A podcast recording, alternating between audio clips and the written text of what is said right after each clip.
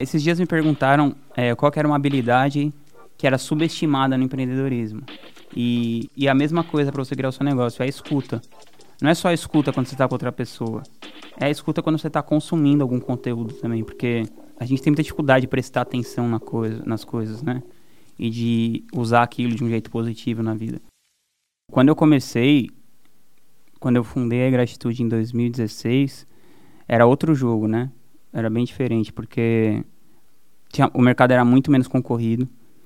Então, era basicamente a fórmula de lançamento. Se você soubesse a fórmula de lançamento, você aplicava a fórmula de lançamento e ponto. Não tinha essa, esse jogo de produção de conteúdo, era bem menor isso. Então eu lembro que assim, a gente fazia um vídeo por semana, era mais do que suficiente para você conseguir ter um produto com faturamento muito alto. Conforme os anos foram passando, a complexidade do negócio foi aumentando. Então, para você ter aquele mesmo resultado que você tinha só fazendo a fórmula de lançamento, que era basicamente você tinha que aprender como escrever a cópia do CPL e distribuir aquele CPL, né?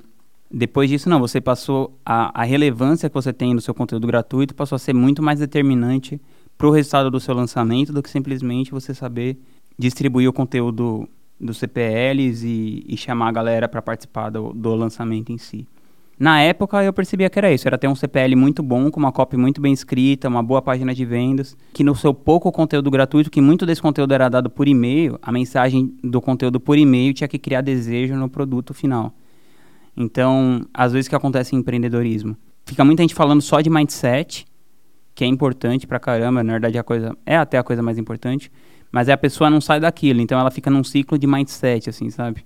De querer aprender o mindset, aquele negócio fica girando, não sai daquilo. Quando você começa a pensar, tá bom, e daqui o cara faz o quê? A gerar valor, aí começa essa onda dos conteúdos mais longos, né? Então, nos Estados Unidos, por exemplo, o Gary Vaynerchuk começou a fazer os é, Gary V Experience com os conteúdos bem maiores, e isso começou a, a influenciar outras pessoas, começou a se tornar um padrão Hoje em dia, vários players fazem esses conteúdos mais profundos. E aí, num conteúdo mais profundo, você consegue passar, por exemplo, no caso de empreendedorismo, dessa coisa só de mindset. Aí você consegue ir mais a fundo. Tá, então nessa situação, o que, que você fez na vida real, né? O que aconteceu na vida real? E mostrar o que, de fato, acontece e a pessoa consegue experienciar aquilo antes dela viver. Então, acho que, assim, tá melhor para quem consome o conteúdo e mais difícil para quem cria conteúdo. Isso também é, vai separando as pessoas, porque quando você fala de criar conteúdo, a pessoa pensa que é só você pegar o seu celular e falar assim, ah, então hoje eu comi é, aveia com açaí, corri na praia, meditei e acordei 5 da manhã. E não é isso. É você, de fato, gerar algum valor para a pessoa que está do outro lado. Se você fizer isso com consistência, naturalmente as pessoas vão abrir a carteira e comprar o que você tiver para dar mais ainda daquilo. Se você quer aprender marketing de conteúdo, você tem que consumir pessoas que produzem conteúdo, de preferência em vários nichos. E você também tem que ser uma pessoa boa de identificar padrão, porque às vezes tem uma coisa que tem um nicho de marketing, num nicho de inglês, num nicho de finanças, num nicho de relacionamento, vai ter algumas repetições de padrão. E você tem que entender quais são essas repetições de padrão e por que, que elas acontecem e depois procurar alguém que você possa prestar algum tipo de serviço, né? Dentro desse universo de marketing digital tem, tem um lado muito analítico, que é a coisa dos números, né? Então, tráfego, é, CRM, que seria a coisa do e-mail marketing, né? Ou não só e-mail, mas quais são os pontos de contato que, os, que o seu cliente vai ter com você, e aí você tem que ser uma pessoa que entenda de métricas. Ou outro ponto que você pode ir, que foi o lado que eu fui mais, para o lado de criação, né? Então, a pessoa que escreve os textos, né, que são as copies, que são textos persuasivos que acabam levando a alguma ação, geralmente ou de venda ou de construção de audiência. Aí você pode ver vídeos nos canais, por exemplo, do Érico Rocha, no meu canal, é, só tinha os meus conteúdos do Ícaro de Carvalho, da Camila Viriato, da Isis Moreira, enfim. Tem muito, muita gente que faz muita coisa de graça, Juliano Torriani, muito, muito conteúdo, tem muito conteúdo gratuito de qualidade na internet. Ou você pode entrar numa comunidade fechada, que nem a minha, que chama Estrategistas Digitais. Eu sempre atendi outros empreendedores do mercado porque eu tenho uma empresa que tem muito resultado, que é Gratitude. A gente ganhou nos últimos dois anos né, o prêmio de agência de maior performance pela Hotmart. Então as pessoas sempre vinham querer que eu fizesse esse tipo de trabalho. Só que eu pensei que, que tinha muito, muita gente que poderia querer que eu fizesse esse tipo de trabalho, só que não me conhecia. Então eu decidi começar a criar meu próprio conteúdo. E criar um modelo de negócio em cima disso mesmo, né? Que chegasse num faturamento significativo a ponto de eu, por exemplo, poder ser um, um player dentro da minha própria empresa. Porque como eu era muito pequeno, eu não poderia ser um player dentro da minha própria empresa, não faria sentido ainda.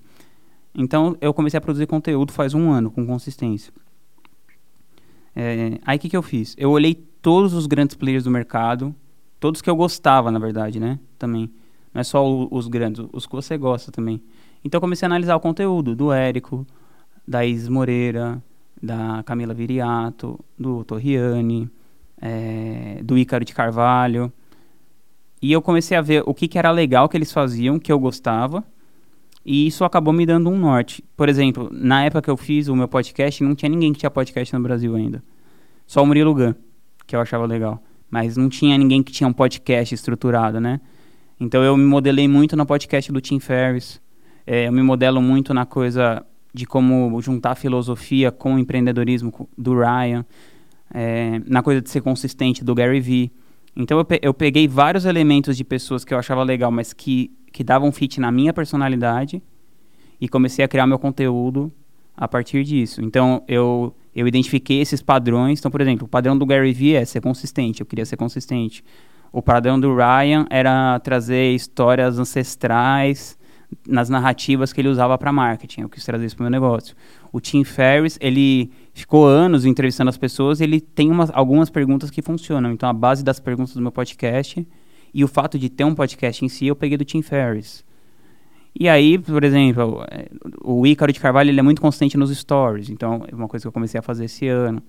A coisa de usar os memes e tal. Eu sempre e, por exemplo, coisa que você usa na sua vida com seus amigos para você. Então, por exemplo, eu, eu, o dia inteiro tô mandando meme pros meus amigos, figurinhas, não sei o quê. É um tipo de humor que eu gosto. Então, tô usando isso na minha social media. É você colocar o máximo de quem você é na sua social media, mas seguindo um padrão como ideia de mercado. Então, por exemplo, primeiro eu tinha 20, 20 pessoas no meu mastermind e 8 pessoas no meu grupo de mentoria. Então, eu queria aumentar isso até um certo número para eu ir para um produto escalável. Então eu cheguei a ter 60 pessoas no meu mastermind, 60 pessoas na minha mentoria. Aí eu falei, ah, então vou criar um produto um pouco mais escalado. Só que como eu fiquei produzindo muito conteúdo antes e dando muito valor para as pessoas, no dia que eu fui colher, a coisa veio de balde, assim, sabe? Então eu, eu fiz um lançamento, assim, praticamente é, sozinho, assim, em termos de estrutura, né? Não usei uma estrutura da empresa, né? Apesar da nossa empresa ser grande. Então, assim, o Lucas me ajudava com algumas ideias. Um cara que da Gratitude fez um pouco do tráfego. A Isa e, e eu e, e, o assistente dela, a gente fez praticamente tudo. E foi um lançamento que a gente investiu 8 mil reais e deu uns 400 mil, mais ou menos, de faturamento, 380, por aí, alguma coisa assim.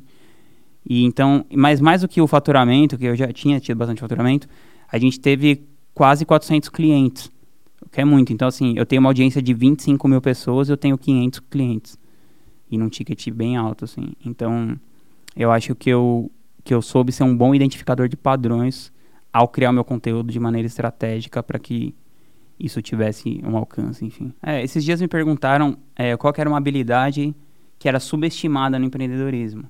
E eu falei, e a mesma coisa para você criar o seu negócio, é a escuta. Não é só a escuta quando você está com outra pessoa. É a escuta quando você está consumindo algum conteúdo também, porque é, a gente tem muita dificuldade de prestar atenção na coisa, nas coisas, né? E de usar aquilo de um jeito positivo na vida. Então não é que assim, eu fico assistindo o vídeo do Gary Vee enquanto eu tô falando no celular, sei lá, fazendo o quê. Eu tô lá concentrado naquilo e tô pensando, meu, por que, que esse cara fez isso? Por que, que ele falou isso? Por que, que ele tá sentado ali? Por que, que ele tá com essa roupa? Por que, que ele tá falando com essas pessoas? Por que, que ele fala questão de voz? Por que, que ele fala palavrão? Por que, que ele fala o nome do câmera? é, esse câmera participa com ele, isso tem sentido, eu, eu tô criando conexão emocional com esse câmera. É você ir melhorando a sua capacidade de fazer perguntas, sabe? E a sua capacidade intelectiva mesmo. E isso requer esforço que nem requer esforço para você conseguir músculo quando você está fazendo musculação. Não é uma coisa que isso vai passar por osmose para você. Você vai, você vai ficar vendo aquilo ali vai passar. Não, você precisa pensar sobre aquilo e, e, e conseguir desenvolver um, uma escuta mais atenta, mais empática. Quando você faz isso para os outros, você consegue fazer isso com você mesmo também. Porque a partir do momento que você consegue ouvir empaticamente outra pessoa, você consegue ouvir você também da mesma maneira. Se você não ouve o outro, é um sinal que você também não ouve você.